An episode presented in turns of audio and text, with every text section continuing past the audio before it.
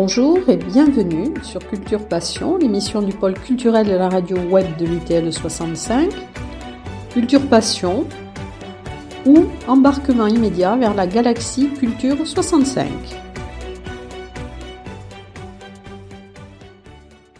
Dans Culture Passion, aujourd'hui, nous allons rencontrer, avant le concert qu'il va donner au Paris, Marc Minelli, euh, figure euh, incontournable euh, et inclassable de la musique.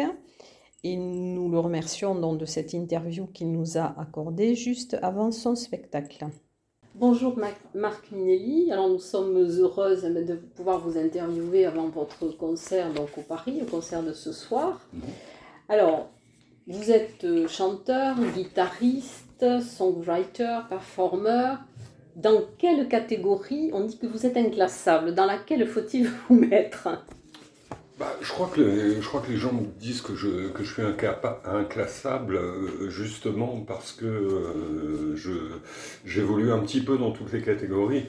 Et en fait, euh, bah, je dois avouer que c'est un trait de caractère de, de, de, jamais rester en place et puis de toujours essayer de découvrir quelque chose de nouveau. Euh, ce qui me gêne pas mal chez, chez certains artistes, c'est qu'ils se répètent assez souvent et, qu'ils font un peu toujours le, toujours le même disque ou, c'est toujours le même discours. Et moi, j'essaie de faire en sorte que ce soit différent à chaque fois. Vous renouvelez J'espère ne pas me répéter en tout cas. Alors, quelles sont vos influences musicales?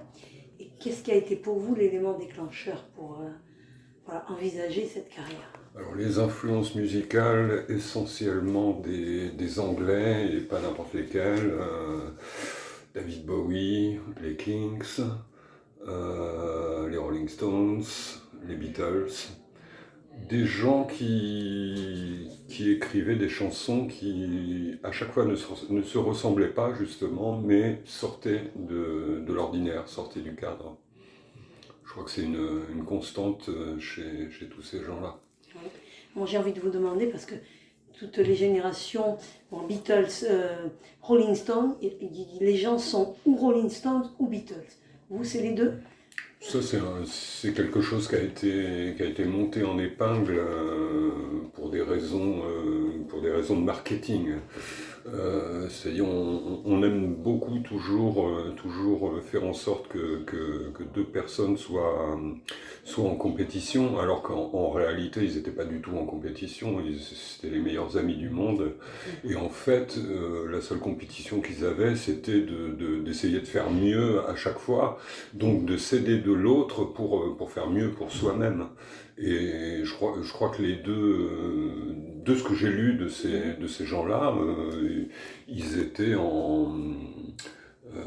je ne sais, plus comment on appelle ça, mais, mais ils s'influençaient les, uns les autres et, ils essayaient de faire au mieux possible. Et alors, donc, euh, pour vous, euh, je pense que la vague punk a été aussi un déclencheur parce que vous êtes autodidacte, enfin, vous n'avez pas eu de, formation musicale et c'est ce qui vous a permis après d'évoluer, d'être beaucoup plus libre et beaucoup plus, euh, beaucoup plus à l'aise parce que vous êtes senti un peu décomplexé avec la vague punk. C'est absolument ça. je me souviens d'une interview du chanteur des Sex Pistols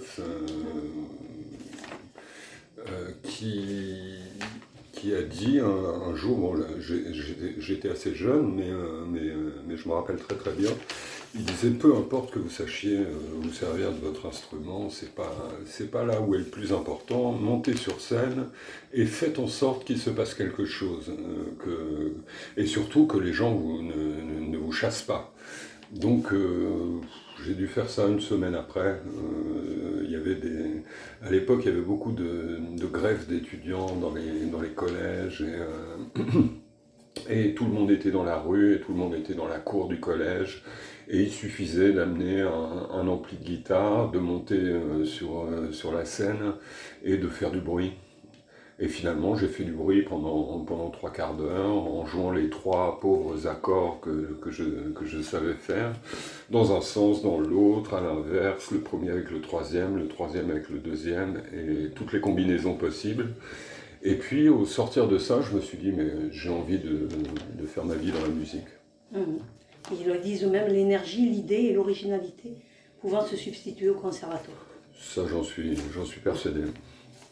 Vous aviez commencé comme batteur.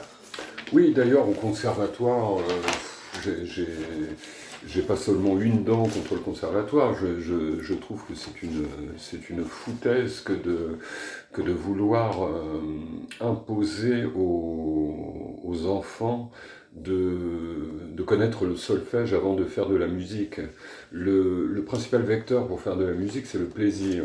Donc, en premier lieu, il faut prendre du plaisir avec un instrument. Peut-être ce sera du bruit, peut-être pas, peut-être vous serez doué, peut-être vous ne serez pas doué, peut-être vous vous direz euh, c'est autre chose qu'il faut que je fasse dans la vie. Mais en tout cas, le solfège viendra bien longtemps après pour pouvoir communiquer euh, avec les autres musiciens c'est juste un, c'est juste un langage, c'est, c'est pas, c'est pas si important que ça. Et autrefois, c'était des années de solfège avant de toucher un instrument. Alors que maintenant, ah oui, stupide. Alors que maintenant, tout de suite, au moins, ils font un peu de solfège, mais tout de suite, ils font toucher le, l'instrument. Bien sûr, c'est exactement comme ça qu'il faut et, faire. Et là, l'enfant euh, éprouve un intérêt. Je pense non seulement que c'était stupide, mais je pense ah que c'était criminel. Ah, moi, je, je l'ai vécu, c'était stupide. Combien de gens ont, ont, commencé à vouloir faire du piano et on les a dégoûtés de faire du piano. Exactement, c'est ça. Euh, de quel droit on dégoûte quelqu'un de, de, faire quelque chose? Parce que, Mais sur Tarbes, justement, il y a une école, euh, l'école traditionnelle, tarbaise de musique tradition, qui, qui justement euh, commence l'apprentissage des instruments et pas le solfège. C'est ça, on a enfin compris, bien sûr. Il y a une école sur Tarbes qui fait, il y a le conservatoire aussi, mais il y a aussi cette mm. école-là. Et il y a quelques professeurs aussi qui maintenant doués, comme Robert Cadouche, qui sont vraiment, qui tout de suite font toucher l'instrument. Ben, ils ont bien raison. Et, l'enfant euh, est heureux, hein, on le voit. Et alors, dans votre carrière, vous avez commencé par un 45 tours, donc vous avez tourné aux États-Unis avec des, des, personnages illustres, mhm. et c'est ce qui a été le déclencheur de votre carrière, enfin le début de votre notoriété? C'est-à-dire que j'arrivais à rien en France, euh, on, me dit, on, me faisait toujours comprendre que les choses étaient impossibles parce que trop cher, parce que trop ceci ou trop cela j'étais jamais dans le, dans, dans, le bon créneau.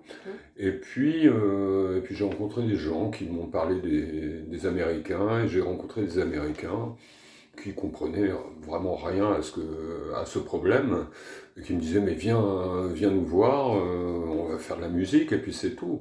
Et c'est vrai qu'aux États-Unis, euh, les groupes se montent, se démontent, on joue très très vite sur scène, on fait très très vite des disques. Et euh, voilà, je me suis retrouvé avec des gens, euh, des gens de Boston qui étaient, qui étaient assez connus à l'époque et qui ont fait une, une bonne carrière. Vous aimiez aussi le jazz, hein, parce que je crois que vous étiez un fan de Miles Davis. oui, alors ça c'était ça c'était après. Euh, là, là ce, que, ce que vous me dites, c'est toute la toute la période du début, du rock. J'ai quitté mon, groupe rock au Havre, euh, je me suis retrouvé aux États-Unis, on a fait ce 45 tours. Malheureusement, j'ai dû rentrer en France et la chose s'est répétée. On m'a fait comprendre que le, disque était trop ceci, mais trop peu cela. Et puis, euh, et puis voilà, ça peut durer longtemps. Alors, quels sont les thèmes privilégiés que vous abordez dans vos chansons, dans ce que vous composez? Beaucoup de, beaucoup de thèmes divers, euh, essentiellement des, des, rapports humains à, à n'importe quel, quel degré. Ça peut être. Euh, euh, je pourrais faire une chanson sur, sur la conversation qu'on a en ce moment. Et puis, et puis l'instant d'après, en faire une autre sur l'avenir de la planète ou, ce, genre de choses. Euh, je ne suis pas un grand, un grand écrivain de chansons au sens où, euh, on, retiendra jamais ce que je fais pour, euh, pour mon écriture. On peut éventuellement mm, retenir des, des mélodies ou une idée assez originale. Pour les textes, j'avoue que j'avoue que c'est un peu accessoire pour moi, d'autant que d'autant que c'est en anglais, que je suis français, que j'habite en France. bon, mais vous devez parler anglais quand même. Vous avez... Je parle anglais, mais, euh, mais, mais, je suis quand même français. et ce qui, ce, qui, qui, visiblement revêt un, caractère charmant pour les, les Américains qui m'en ont parlé. J'aime votre accent, c'est très exotique pour nous, enfin ce genre de choses quoi. Pas autant que Maurice Chevalier, mais. De toute façon, vous faites la musique avant les paroles. Je crois que c'est toujours. très souvent, très souvent. la musique. Oui, oui, je, je chante n'importe quoi sur une, sur une mélodie, mais je crois que ma principale, euh, ma principale euh, activité, c'est de, de créer des mélodies. Je les, je les, entends clairement, je les, je les restitue. si j'ai bien compris, une mélodie par jour à un moment donné. Pendant, pendant très longtemps, ça a été comme ça, et puis finalement, bah, la vie prend le pas, et on, a d'autres choses à faire par, par moment. Et disons que la musique, c'est un langage universel, c'est peut-être ça, pour ça que vous préférez aussi euh, composer, mais vous avez quand même touché un peu, enfin, vous avez euh, écouté un peu toutes les musiques du monde. Vous avez mhm. joué avec des, des, musiciens marocains, et puis alors j'aimerais bien que vous nous parliez quand même de, de votre rencontre avec la chanteuse malienne. Mamani Keita, oui. Eh oui.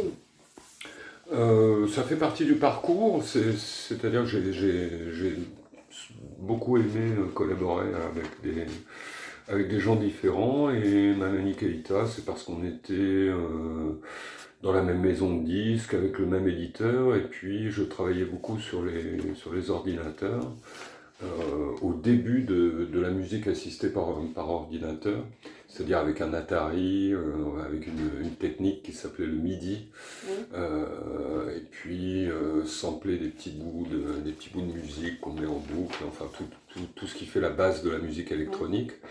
Et j'ai un ami qui, qui, m'a dit Mais pourquoi tu ferais pas ça avec la, avec la musique euh, malienne, hein, traditionnelle? Donc, euh, donc euh, voilà, c'est arrivé comme ça. Il se trouve que ça a été un peu comme un, comme un coup de foudre musical. Quoi. Les chansons de l'album, ça m'a pris peut-être trois jours à, à, toutes les, à toutes les composer. Je partais de, je partais de cassette avec la, la voix de la chanteuse accompagnée d'un guitariste. Parfois je me servais de la guitare, parfois pas du tout. Je passais dans d'autres tonalités. Et j'essayais de, bah, de faire un vrai mariage entre, entre ces deux cultures euh, qui parfois pouvaient, pouvaient être choquants, pouvaient, euh, pouvaient être difficiles à écouter ou pas. Euh, enfin, il y a des choses qui marchaient. Je suis, je suis assez, euh, assez instinctif aussi. Je ne me pose pas trop de questions. Ça, ça passe ou ça casse. Et alors les compositions pour Little Bob? Ah, ça c'est autre chose. Euh, Little Bob avait toujours besoin d'une composition supplémentaire pour, euh, pour ses disques. Donc, donc quand, on était, quand on était en contact, que j'étais encore au Havre, il m'en a pris quelques-unes. Et il y, en, y en a, y en a peut-être une qui, qui, joue toujours en, en concert qui s'appelle euh, So Crazy. Mhm. Alors j'ai vu aussi que vous, vous, avez fait des reprises et de personnes euh, mhm.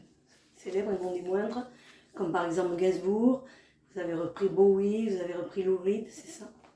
Bah, je trouve que je trouve que c'est satisfaisant de, de, de composer, d'avoir ses propres chansons, de faire son propre matériel, mais je pense qu'il ne faut pas oublier de, de, là où on vient.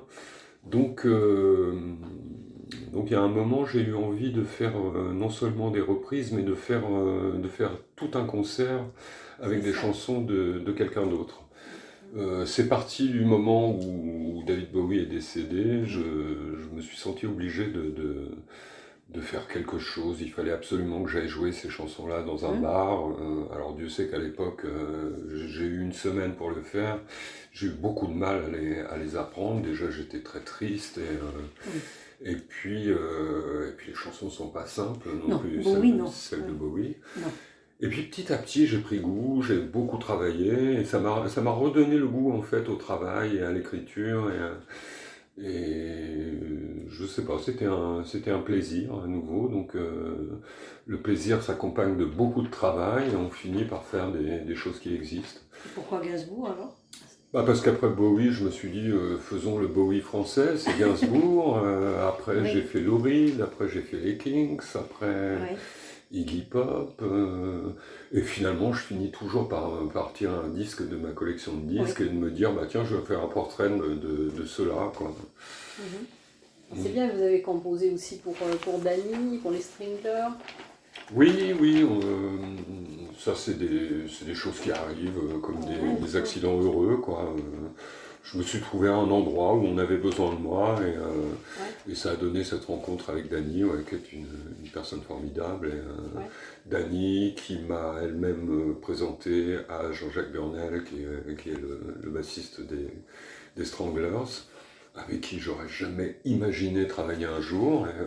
Bah, c'était rigolo d'ailleurs, la première fois qu'on a travaillé ensemble, c'était au téléphone bien avant le portable hein, euh, pour cet album de Dany. Euh, j'étais avec Jean-Jacques Dornel au téléphone en train de dire non, tu, vaut mieux que tu corriges ça, ce serait mieux de faire ça de cette façon-là parce que ça veut dire ça. Euh.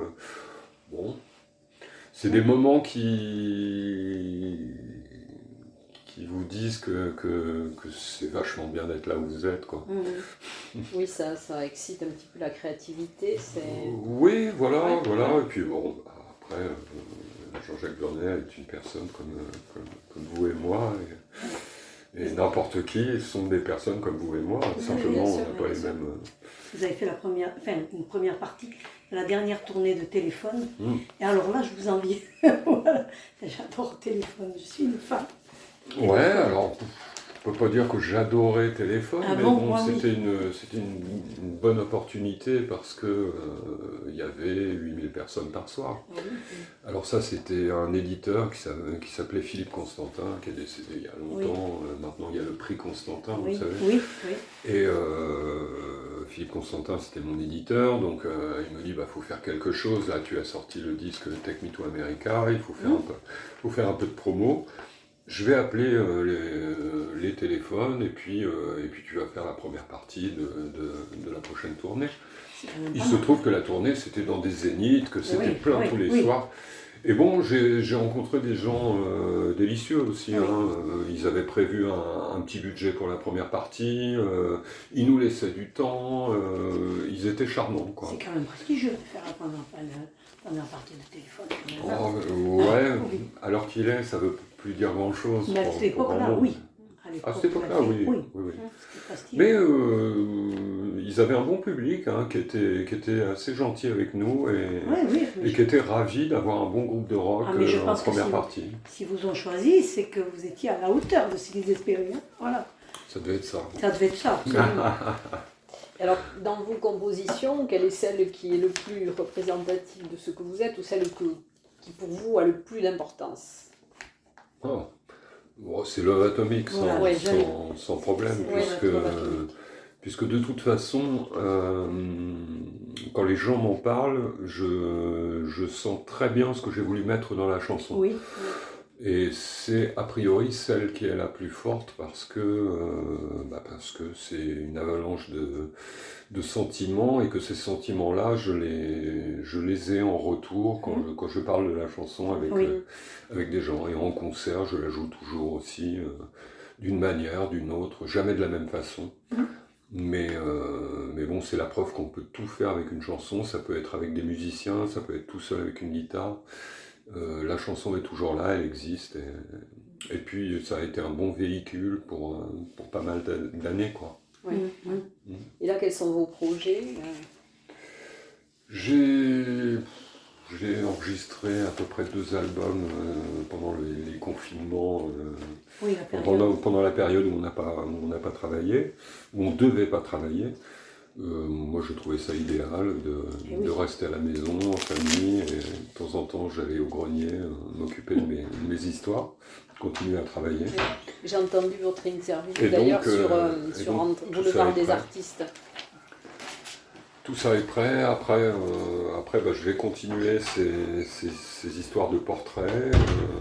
et puis, de toute façon, ma vie, c'est d'aller jouer à droite, à gauche de rencontrer des gens et puis, euh, et puis voilà, de voyager. Très bien.